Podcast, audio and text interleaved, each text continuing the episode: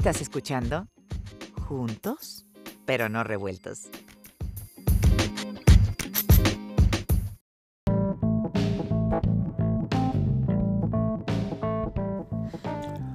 Hola, ¿qué tal? Esto es Juntos, pero no revueltos. Aquí hablamos de todos, con todos y para todos. Primero que nada, y antes de comenzar nuestro programa, quisiera invitarlos a que se suscriban a nuestro podcast. Es completamente gratuito y solamente hay que darle clic a el botoncito que dice subscribe o suscribir y estarás recibiendo un capítulo nuevo de Juntos pero no revueltos cada semana en tus dispositivos. Escuchar un podcast es muy sencillo y tiene grandes ventajas. Tú puedes poner pausa, regresar a un segmento, escucharlo nuevamente o simplemente ir a capítulos anteriores y volver a escucharlos cuando tú quieras. Si nos recomiendas, te lo vamos a agradecer y esperamos que nuestro trabajo te siga gustando. Gracias por estar aquí y continuamos con el programa.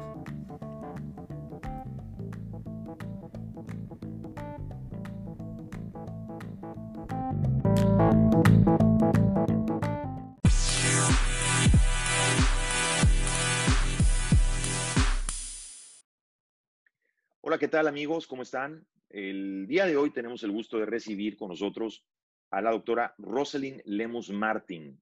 La doctora Rosalind Lemus Martin es doctora en biología molecular por la Universidad de Oxford. Es investigadora de desarrollo de nuevos medicamentos para el cáncer y el COVID-19. Doctora Lemus Martin, bienvenida. Gracias por estar con nosotros. Gracias a ti, Juan. Mucho gusto y, y buenas tardes. Muy buenas tardes, un placer Gracias por estar aquí. Y pues, doctora, ¿qué le puedo decir? Hay tanto que preguntar que de repente uno ya no sabe ni por dónde empezar. Todo lo que tiene que ver con el COVID-19 se ve que ha sido algo que de lo que hemos tenido que aprender mes con mes o semana con semana, bueno, hasta a veces día con día. Cada semana vemos algo nuevo o sabemos algo nuevo sobre el COVID-19. Y ahora en estos días recientes eh, resulta que, bueno, acaban de dar a conocer sobre casos de reinfección. Resulta que ahora sí, sí puede haber eh, reinfección y un, un eh, paciente, digamos, que ya se alivió de COVID-19 puede reincidir. Esto tiene que ver con, con lo que tiene que ver, por ejemplo, bueno, no sé cómo preguntarle, pero lo que se refiere a las vacunas, porque se ha hablado mucho de que la cepa del virus, hay cepas diferentes del virus. Este virus que dicen que ya mutó, que no es el mismo virus el que tenemos actualmente hoy en el continente americano que el que empezó en Wuhan. Así es. Eh, ¿Esto quiere decir que entonces la vacuna también tiene que estarse actualizando cada año? Así es, mira, lo que pasa, bueno, voy a comentar rápido lo de la reinfección. Eh, la reinfección efectivamente nos está indicando que se está mutando el virus. Hay diferentes cepas. Se han identificado al menos, hasta ahora se han identificado seis diferentes cepas que causan diferentes síntomas. Entonces, hay cepas que son menos virulentas.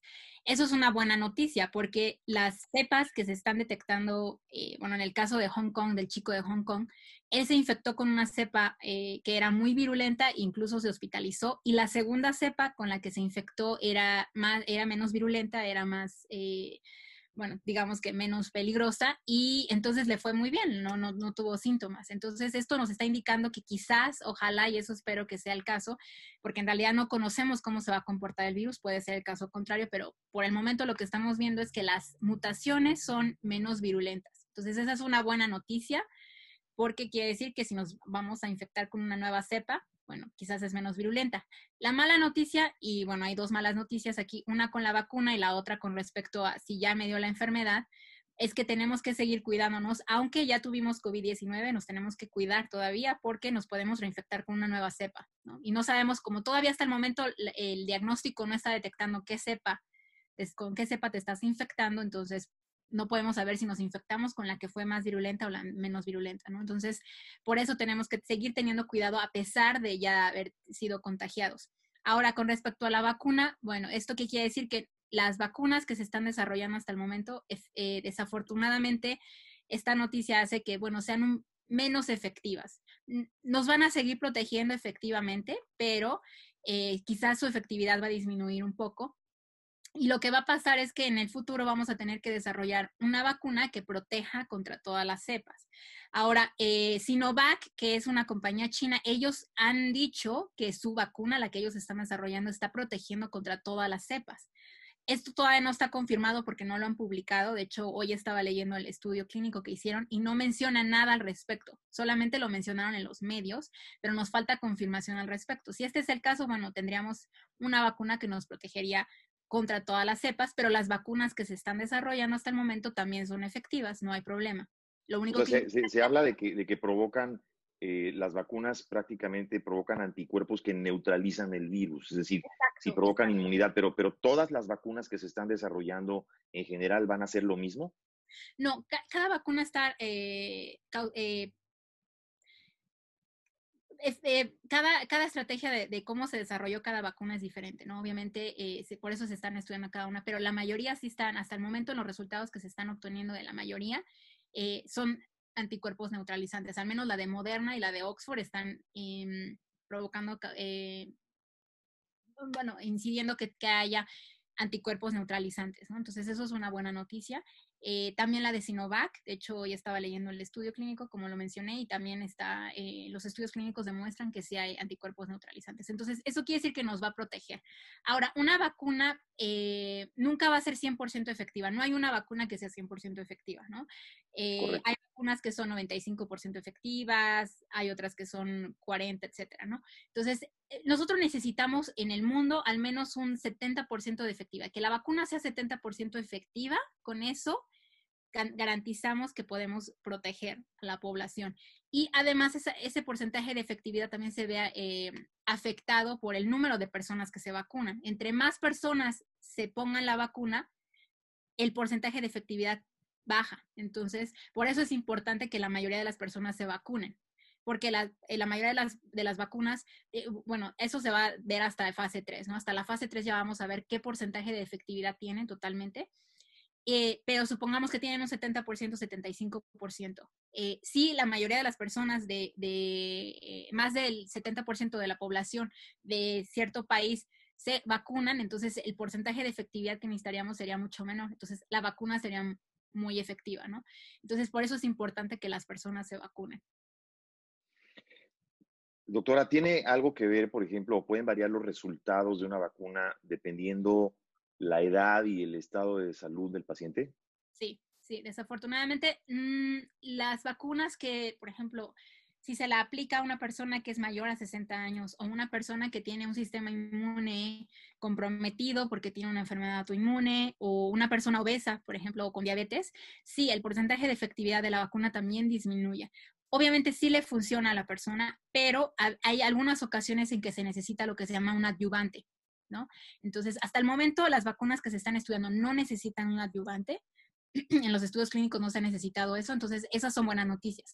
Pero obviamente en el, futuro, conforme vayamos avanzando y vacunando, etcétera, vamos a ir viendo eso eh, con más detalle si se necesita un adyuvante, que es una sustancia que se agrega para fortalecer y que esa persona alcance el porcentaje de efectividad de esa vacuna. Pero por el momento, hasta el momento no. Eh, aunque tengan un porcentaje de efectividad menor las vacunas en ese tipo de, voluntarios o en ese tipo de sujetos, de todas formas los va a proteger. Así que es importante aplicársela de todas formas. Se ha hablado mucho sobre la vacuna de Moderna, la que, usted acaba de mencionar, eh, y pareciera ser que es la que más está pues resonando, ¿no? Eh, aunque se habla de alrededor de 150 o más de 160 eh, eh, diferentes proyectos de desarrollo de vacunas, doctora, alrededor del mundo. Eh, ¿Qué opina usted sobre la vacuna hacia la que estamos apostando en México? Por ejemplo, la que recientemente se anunció que la Fundación Carlos Slim eh, va, va obviamente a fondear para la parte de investigación y que se va a producir en Argentina y envasar en México. ¿Es una buena apuesta? Sí, definitivamente es la mejor apuesta. La vacuna de Oxford y AstraZeneca es la que va más avanzada, de hecho. Eh, digamos, bueno, Moderna y Oxford van casi a la par en tiempo, ¿no? Pero las dos son efectivamente, eh, son buenas y las dos tienen diferentes estrategias. Una es una vacuna recombinante, la otra es una vacuna genética, ¿no? De RNA. Entonces, tienen diferentes em, procesos de producción, diferentes procesos de desarrollo y obviamente eh, la respuesta que provocan al final es eh, similar, pero las dos son efectivas y seguras hasta el momento, lo que se ha mostrado en fase 1 y fase 2. Obviamente se tiene que esperar al, resultado de la fase 3 para que se sepa si realmente es efectiva y segura, pero definitivamente fue una muy buena apuesta, eh, es una vacuna que se está desarrollando muy bien y el tener acceso, México, el tener acceso a esta vacuna nos pone en, un lugar eh, privilegiado porque no todos los países tienen el acceso a esa vacuna. De hecho, si no se hubiera alcanzado este acuerdo que, se hizo con la Fundación Slim, México hubiera tardado un año más en tener acceso a esa vacuna o, estar en la lista de espera. O sea, prácticamente México estaba en la lista de espera para poder tener acceso a esa vacuna en particular. Y, hablando de esto que menciona de la lista de espera, eh, bueno, México obviamente ha quedado dentro de una coalición de, países que están formando parte precisamente del desarrollo y de las pruebas de las vacunas. Eh, y, bueno, nos beneficia si en un momento dado la vacuna que se produce en Estados Unidos sale antes, es decir, eh, beneficia a México de todas maneras, indistintamente de donde venga eh, estas vacunas o de donde venga la vacuna que, que, esté dentro de esta coalición de países. Ok, eh, lo que nos está poniendo eh, CEPI, o sea, en, la coalición, eh, lo que está poniendo a México es que le está dando como un pase, digamos, para estar en la lista, ¿no? En, la lista. Pero hasta que no se haga un convenio como tal, no se tiene acceso a la vacuna, ¿no? ahora, por ejemplo, México está hablando y está en pláticas, todavía no se ha concretado nada con algunos laboratorios, pero al menos dos laboratorios, Cancino y hay otro laboratorio de China, está también Johnson Johnson, eh, está eh, la vacuna de, AstraZeneca, se está eh, en pláticas también para que inicie fase 3 con una vacuna que, de Italia. Entonces, hay varias posibilidades. Entonces, con Estados Unidos, la única, el único convenio que hasta ahorita se está hablando es con Johnson Johnson. Desafortunadamente, Moderna no, todavía no se está platicando. Entonces, aunque estemos en CEPI, no garantiza que tengamos acceso, por ejemplo, a la vacuna de Moderna. Eso se tiene que platicar directamente con, el laboratorio. Eh, y bueno, también definitivamente tener un plan, porque eso creo que todavía le falta a México. Eh, estamos avanzando definitivamente a pasos, pero falta todavía un plan estratégico, ¿no? Porque se está hablando con varias eh, farmacéuticas pero el hecho de que esté en la fase 3 solamente nos da como el boleto de entrada para que tengamos acceso a esa vacuna si se quiere comprar, ¿no? Todavía no se ha decidido cuál de esas se compraría, solamente vamos a, estar en la fase 3, ¿no? Vamos a contribuir a ser parte de ese desarrollo. Y eh, bueno, en México también se están desarrollando vacunas. Eh, se está hablando también de desarrollar una vacuna con Noruega, ¿no? Entonces... Eh, Eso le iba a preguntar, porque se están haciendo estudios tanto en la UNAM como en el Politécnico, ¿no? Hemos escuchado que se están haciendo estudios ahí. hay, cuatro, hay cuatro eh, iniciativas en, México.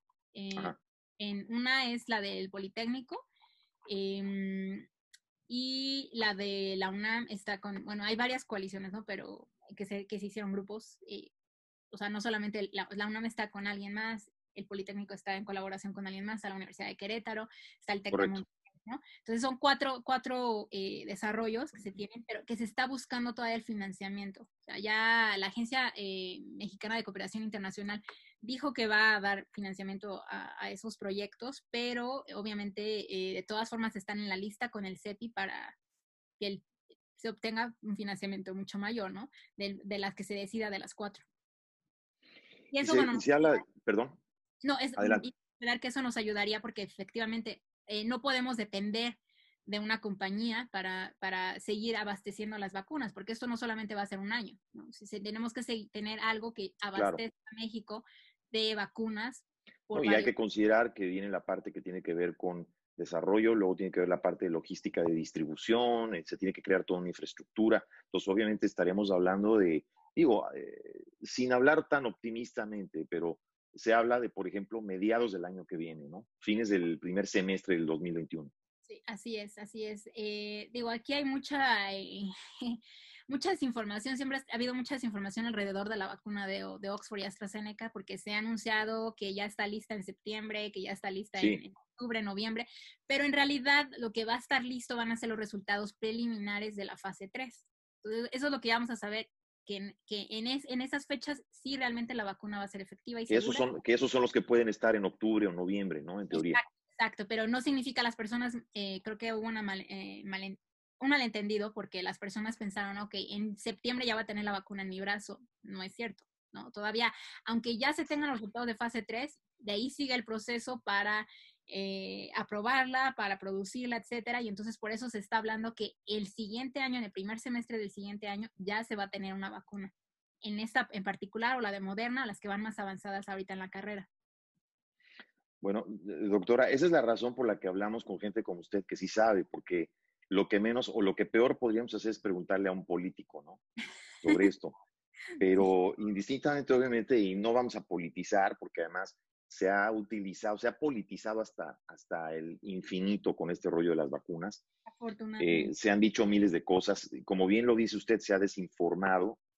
Eh, y eh, bueno, dentro de todo esto, lo que, lo que primero quisiera preguntarle es, se ha hablado hablando de politización de la vacuna rusa, de la que muy poco se sabe, ¿no? A, a, mí si ahorita me preguntan en lo personal si decido ser voluntario para aplicarme la, vacuna rusa o, la vacuna de AstraZeneca, pues indudablemente yo diría que la de AstraZeneca, ¿no? Yo estoy seguro que mucha gente estará pensando lo mismo que yo, o sea, ¿quién, quién rayos se podría la vacuna rusa? ¿Qué tan adelantados, qué tanto se sabe de, de esta vacuna? Pues desafortunadamente la comunidad científica, cuando se dio el anuncio de, la aprobación de la vacuna de Rusia, bueno, eh, todos nos quedamos en shock porque es, es muy inusual que se apruebe una vacuna que no tenga resultados ni de fase 1 ni de fase 2 publicados, porque se pide que se publique, no solamente que de ellos digan los tenemos, sino que se publiquen. Y además no tienen la fase 3, ni siquiera empezaron una fase 3 cuando ya habían aprobado. Entonces, eso es totalmente sí, es poco ético porque no está garantizando que las personas eh, estén seguras, ¿no? Ellos solamente anunciaron que habían hecho el estudio con em, alrededor de veintitantas personas, 25 eh, personas, y eh, eso obviamente no, no garantiza que, que la vacuna sea segura. ¿Por qué? Porque en la fase 3 es cuando tú te das cuenta, como la pruebas en miles y decenas de miles de personas, realmente ahí es donde salen los efectos secundarios que son a veces raros, porque las vacunas también causan efectos secundarios raros a veces. Así es. Poco común, pero se ha visto en, en algunas vacunas de influenza, eh, en algunas vacunas de BPH, que ha habido eh, a veces eh, efectos secundarios raros, ¿no? del sistema inmune. Entonces, en la fase 3 es donde salen esos efectos. Y si ellos ya aprobaron, entonces están diciendo que la vacuna es segura sin que se haya determinado si es segura o no. Por eso es muy peligroso esto. Sí, más que, más que nada se ve como un ardí publicitario político publicitario que, que, una, que un descubrimiento científico. Eh, doctora, aprovechando que también está con nosotros y que usted es experta en el ramo de lo que tiene que ver con medicamentos, eh, primero se habló, se han hablado cualquier cantidad de cosas sobre el dióxido de, cloruro, después sobre el rendecibir, eh, después se descartó una, después se está descartando otra, pero sin embargo se ha dicho que el rendecibir, por ejemplo, eh, ha dado mejores resultados, eh, que es algo que va mucho más a la segura, pero tiene un costo altísimo. Hasta donde sé en las farmacias, por lo menos lo que sé en México es que ya no lo tienen disponible en las farmacias y es un costo completamente fuera del alcance de millones de personas. Así es. Eh, el, el, Rendecibir funciona realmente o tiene, tiene sus pros y sus contras? El Rendecibir funciona en pacientes que están en terapia intensiva en pacientes que están intubados, para disminuir la posibilidad eh, de muerte. ¿no? Eso es para lo que sirve el Remdesivir. Eh, sí funciona, pero definitivamente es, es caro. Eh, la terapia es cara y no está tan disponible en países de América Latina. ¿no? Hay un desabasto, efectivamente, porque no se, no, no se había utilizado aquí ¿no? en Latinoamérica. Eh, pero solamente está prescrito, yo lo prescribía para pacientes que están ya muy, muy mal en terapia intensiva, que quizás tienen muy poca probabilidad de, sobrevivir y que esto podría ayudarles a lo mejor a sobrevivir, ¿no? O a, alargar esta, estos días de, supervivencia. Eh, ahora, la, el, por ejemplo, la hidroxicloroquina, la hidroxicloroquina definitivamente no funciona, eso sí. La Esa sí está de plano descartada. Sí, no, no se ha visto un, efecto claro eh, y además causa efectos secundarios, ese es el problema, que causa efectos secundarios. Entonces, las personas, eh, tanto hidroxicloroquina como ivermectina, las dos causan efectos secundarios que pueden ser serios. La hidroxicloroquina, por un lado, causa efectos secundarios en el corazón, ¿no? Te puede dar una arritmia súper fuerte, te puede dar incluso un paro cardíaco. Eh, y la, la, ivermectina, por ejemplo, causa efectos neuronales. Entonces, eh, con esas dos hay que tener muchísimo cuidado cuando se prescriben, porque no se ha visto que son efectivas totalmente y se están prescribiendo en América Latina y hay que tener mucho cuidado eh, bueno, ¿y qué, decir, ¿y qué decir de autorrecetarse, no? Autoprescribir. no, ahora, ahora hay que tener muchísimo cuidado con eso. No hay, que, no hay que automedicarse absolutamente para nada. Hubo un problema aquí en México, hay un problema de automedicación. Eh, cuando salió los estudios de la dexametasona y se dijo que podía ayudar, bueno, las personas salieron corriendo a las farmacias para comprar dexametasona. Y, hasta que se agotó completamente. Se agotó y entonces el problema es que la dexametasona funciona, pero también de nuevo funciona en pacientes que están en terapia intensiva. Entonces no funciona. Las personas que no tenían COVID-19 lo estaban tomando porque pensaban que era para prevenir COVID-19. No Entonces, para... aclarar, para aclarar, la dexometasona, el remdesivir, es ya para pacientes con un COVID avanzado que ya están en una terapia intensiva. O sea que hay que tener eh, cuidado de no automedicarse y tomárselos o simplemente ir a una farmacia o ver cómo se consiguen por ahí en el mercado negro y se lo toma uno en la casa. Eso es lo primero que hay que advertirle al público, ¿no? totalmente no automedicarse. La dexametasona y remdesivir no previenen el COVID-19. Están prescritos, como tú lo indicas, para pacientes que ya están en terapia intensiva. La dexametasona incluso podría, podría prescribirse para pacientes que están con terapia de oxígeno, ¿no? pero que están en, el hospital. Eh, pero hay que tener mucho cuidado, ¿no? Eh, y ahora, bueno, la ventaja es que ahora en México, a partir de hoy, ya los medicamentos, estos medicamentos ya se van a vender con receta solamente, ¿no? Entonces, eso es una buena noticia porque solamente si el médico lo prescribe, entonces se, eh, se, puede comprar. Eso ya no Bueno, y, y, qué decir también de lo que ha pasado aquí en Estados Unidos, que, que hubo gente que hasta se tomó cloro por ah, recomendación de nuestro presidente, ¿no? Dióxido, este de, dióxido de cloro también es otra, otra situación. El dióxido de cloro hay que tener mucho cuidado, ¿verdad? Hay que comentarlo, es, no ayuda absolutamente nada. Se ha eh, distribuido en, la, en América Latina en, en, cantidades extremas, las personas lo están vendiendo, o sea, te lo venden eh, como una sustancia milagrosa, no ayuda. Y, y, bueno, el dióxido de cloro tiene una historia ahí de no solamente para COVID-19, se ha vendido para tratar cáncer, para tratar autismo, para tratar SIDA, todas las enfermedades posibles se ha vendido como una sustancia milagro y no ayuda, sino perjudica. Esta sustancia, ha habido estudios, incluso eh, las personas pueden buscar en, internet, hay fotos de pacientes que se les ha quemado el esófago por tomar dióxido de cloro. Se quema el esófago. Wow. Sí, entonces hay que tener cuidado porque esto tiene ácido clorhídrico, la sustancia que usas para, te venden dos botes, tú haces la reacción, uno de esos tiene ácido clorhídrico, entonces tú haces la reacción, la, la sustancia es muy eh, corrosiva, de hecho solamente sirve el dióxido de cloro, sí sirve, pero para limpiar las albercas y limpiar las superficies, pero no, pero no para tomarlo. Pero hasta ahí nada más. Sí, sí. Hasta ahí nada más. Doctora, y hablando de medicina, pues la medicina preventiva se ha atacado muchísimo hasta, hasta el cansancio el tema de la polemización del cubrebocas. Aquí en los Estados Unidos usted sabe que tenemos un presidente que no usa cubrebocas. En México tenemos el mismo problema y, eh, lo tienen en Brasil, ¿no? Eh, y, pareciera que lo que estamos viendo acá, eh, después de que vino el inicio de la pandemia y el inicio del confinamiento, hay lugares donde hubo un confinamiento y luego vino un rebrote, pero hay lugares donde ya están volviendo a la normalidad o a la nueva normalidad cuando todavía ni siquiera ha habido un rebrote. Es decir, todavía están en el brote, en el brote inicial. México. Y están, exacto, en el caso de México. Entonces me sorprende que, por ejemplo, estemos todavía dentro del brote inicial y ya estemos abriendo cines y teatros y, albercas y, de pronto ¿cuáles pueden ser las consecuencias de esto? Bueno, desafortunadamente lo que va a pasar y lo que está pasando en México, eh, porque lo quiero marcar mucho, México desafortunadamente no hemos llegado ni siquiera a lo que se llama la meseta, ¿no? Estamos, estamos llegando apenas, ¿no? Ha, habido un... Eh, los casos siguen aumentando, siguen, eh, están en números todavía altos y de hecho los casos que se reportan no son realmente los casos que son. ha habido, recientemente esta semana se publicó eh, un estudio, de hecho, de la Universidad de Oxford, donde se muestran cuatro gráficas de, diferentes, de cuatro modelos epidemiológicos y se calcula que el número de, de casos diarios que hay en México son 130 mil, podrían ser hasta de 130 mil diarios. ¿Y por qué pasa esto? Porque no se están detectando, no hay pruebas suficientes y entonces solamente se reportan 5 mil, 6 mil diarios, pero en realidad podemos tener muchísimos más. ¿no? Sí, se, habla, se habla de que México está en el porcentaje más alto a nivel mundial de posibilidades de contagio. ¿Esto es correcto? Sí, tenemos el porcentaje más alto de positividad. Eso qué quiere decir que de cada, de cada estudio, que, de cada eh, test que se hace, sale positivo, ¿no? Casi cada test que se hace se sale positivo, ¿no? Tenemos un porcentaje de positividad muy alto. Y eso lo que demuestra epidemiológicamente son dos cosas. Una, que no se están haciendo suficientes pruebas, o la otra es que la, epidemia en México eh, o la pandemia en general, pero la epidemia en particular en México, está muy activa todavía.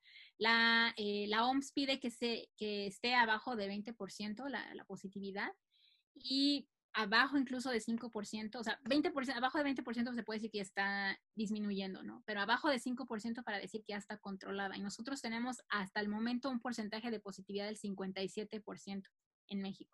Entonces, la, la, pandemia está muy ¿Y el, el, estándar, digamos, el estándar mundial es de cuánto? ¿Del 5% o algo así? se pide, se pide el 5% para, Correcto. que ya está, eh, que se están realizando pruebas suficientes, ¿no? Y que se está realizando el rastreo, las pruebas suficientes y que está en control todo, ¿no? Entonces, si nosotros tenemos ese porcentaje, quiere decir que no está en control. bueno, y, y, por el contrario, lo que se ha visto es que más bien las pruebas han decrecido en el último mes lejos de aumentar las pruebas, lo que han hecho es hacer menos pruebas. Y luego, pues lo que dice el doctor Hugo López Gatel, bueno, ya, mire doctora, por eso no quiero hacer corajes, porque no, luego no quiero entrar en la parte política porque uno hace corajes y no quiero hacer corajes, la verdad, aquí frente a usted, pero sí es grave la manera en la que se está tratando el asunto, pues desde las autoridades, desde la Secretaría de Salud desafortunadamente en México no se hacen suficientes pruebas y bueno, definitivamente está correlacionado que, desde hace tres semanas nos están, eh, disminuyó el número de pruebas y nos coloca a nosotros en, un, en una posición como del número 160. Eh, sí, realmente vergonzosa. Estábamos creo que en el último lugar, ¿no? O casi en el último lugar. Casi en el último lugar de, número de pruebas. Entonces, por eso están bajando los casos, obviamente porque no se están realizando las pruebas. Por eso se calcula que los casos que no se están diagnosticando pueden ser 125 mil por día que no se están diagnosticando correctamente. Entonces, la pandemia todavía está muy activa en México y desafortunadamente el haber abierto eh, los cines, eh, pues no fue una buena, no fue una buena decisión. Eh, obviamente entiendo que la economía desafortunadamente también está... Tiene que caminar, sí, claro. Sí, en México y en Latinoamérica. Entonces, sí, eh, tomando las precauciones, bueno, podría ser, pero eh, yo no hubiera abierto los cines en particular. Pero, pero, pero tiene que ver también con, ok, ciertas actividades que sí pueden volver a la normalidad, pero otras no. Sí, sí pero también todo, todo descansa en la responsabilidad directa de la gente, ¿no, doctora? O sea, hay gente que todavía no usa el cubrebocas. Sorprendentemente, yo todavía veo, y por lo menos lo, aquí en los Estados Unidos se lo digo, es que yo veo gente que se sube a un elevador sin cubrebocas. Todavía veo gente que protesta porque no la dejan entrar a un supermercado porque no trae cubrebocas. Entonces, a estas alturas creo que es importante que la gente entienda que todos tenemos que cargar con el cubrebocas y no nada más cargar con él, porque luego hay unos que se lo ponen aquí como en la, en la, barbilla o se lo ponen nada más acá y se dejan la nariz descubierta, o sea, mal puesto. Y yo creo que todo esto tiene que ver mucho con la desinformación que hay, ¿no? Eh, desafortunadamente creo que sí es esto. Eh, sea, en México en particular, eh, la desinformación viene porque se ha informado, se ha dicho, no, es necesario, no es, al principio desde que inició esto en México, en marzo se decía, bueno, López Gatel decía, no, no es necesario usar cubrebocas. Después cambió el, discurso y dijo, sí, sí es necesario usarlo, pero no son, solamente en lugares cerrados. Y no, o sea, ya vimos que también se debe de usar en lugares abiertos. ¿Por qué? Porque la sana distancia, estar eh, dos metros separado de alguien no es suficiente porque las partículas... ¿Tiene, que ver en un lugar abierto, las partículas se esparcen a través del aire. Se pueden, se pueden esparcir, bueno, se esparcen por medio de aerosoles y los aerosoles se ha visto que pueden llegar hasta cinco metros, ¿no? Obviamente si tú estás en un parque y estás a muy, muy larga distancia de alguien y no hay nadie en el parque, bueno, no, no hay problema, ¿no? Ahí sí en esa situación no es necesario. Pero, por ejemplo, si yo voy caminando y pasa corriendo una persona haciendo ejercicio, ahí sí. Y esa persona viene sudando, no trae cubrebocas. Entonces, ahí sí corre un riesgo, ¿no? ahí sí, porque, porque el, simple hecho de respirar estás dejando las partículas ahí, ¿no? Que el virus no, no vive eh, en aerosoles eh, por mucho tiempo, ¿no? Vive media hora en aerosoles, se ha estudiado, entonces eh, tampoco es un problema, pero no sabes quién estuvo ahí, ¿no? Y cuánto tiempo estuvo antes de que tú estuvieras ahí. Correcto. Eso, por eso se tiene que usar. Y también se ha visto que con los corredores, por ejemplo, también la, la, distancia que se guarda en las personas que corren si la persona que está atrás, yo estoy atrás de alguien que está corriendo delante de mí, pues las partículas que está, eh, los aerosoles que está eh, liberando me van a llegar a mí si no traigo cubrebocas. Entonces, por eso también es importante usar cubrebocas. entonces, no, entonces no debemos de confiarnos cuando vamos a un lugar pensando que solo porque nos vamos a parar en el circulito que dice guarde distancia o el circulito que está en el piso, ya que decir que estamos seguros. Es decir, hay que hacer la parte que nos toca, ¿no?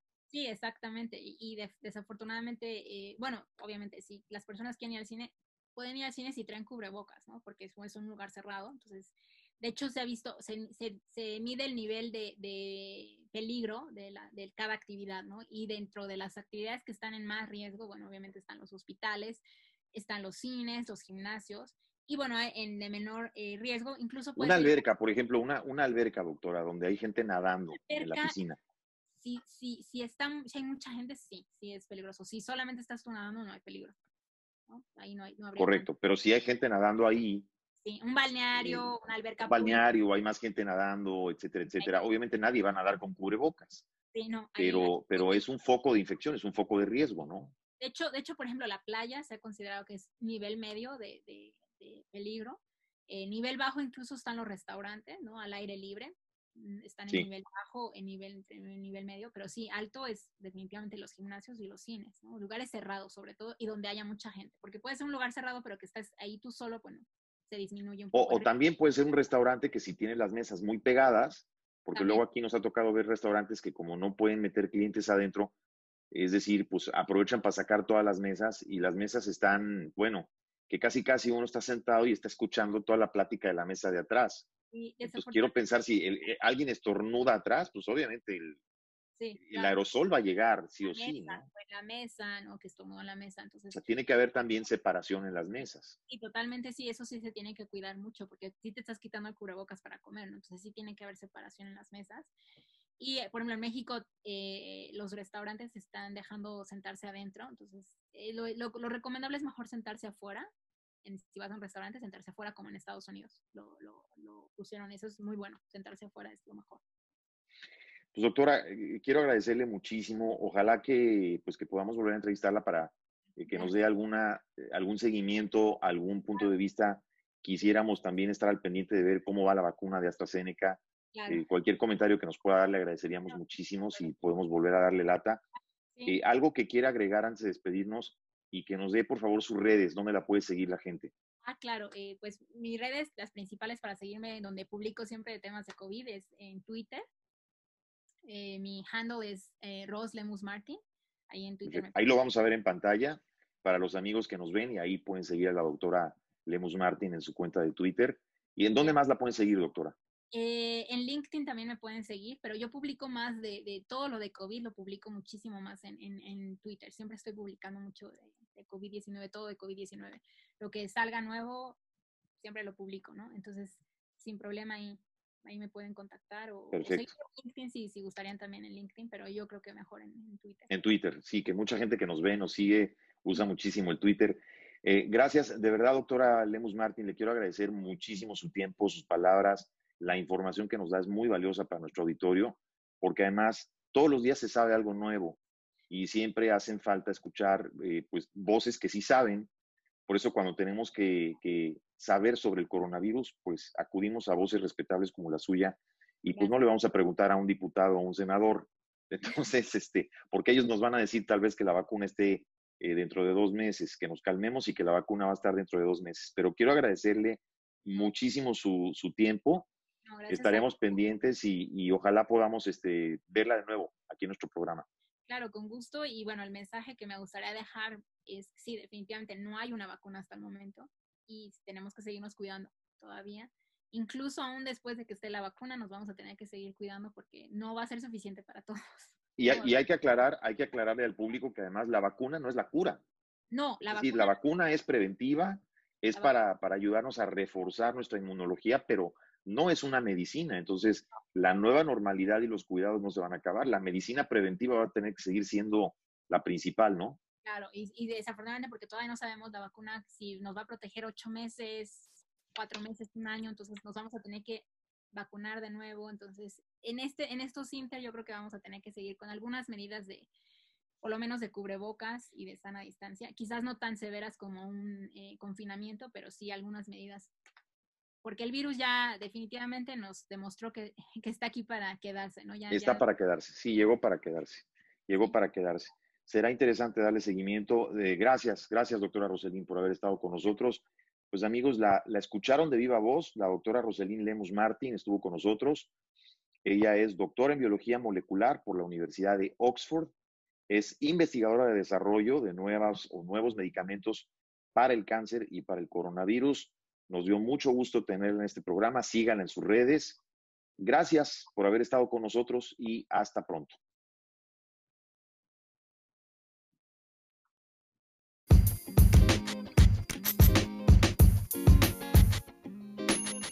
¿Estás escuchando? Juntos, pero no revueltos.